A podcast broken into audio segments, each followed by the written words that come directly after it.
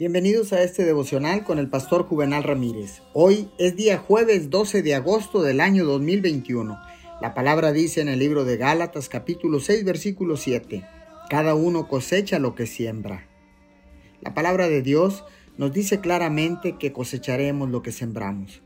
Este principio aplica a cada área de nuestras vidas, incluyendo la manera que tratamos a los demás. Nuestras actitudes y palabras son semillas que sembramos cada día y que determinan el tipo de fruto o cosecha que tendremos en nuestras relaciones. El diablo ama el mantenernos ocupados, pensando egoístamente, sembrando palabras conflictivas en nuestras familias y pensando negativamente de los demás. Quiere que sembremos una mala semilla. Déjeme preguntarle, ¿qué está sembrando hoy?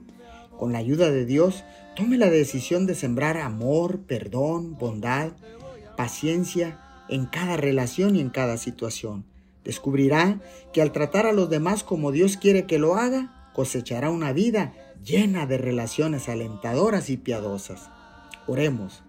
Padre, en estos momentos de quietud contigo, te pedimos que nos muestres, Señor, las maneras más sencillas y prácticas de sembrar buenas semillas en cada una de nuestras relaciones en el día de hoy. Te lo pedimos en el nombre de Jesús.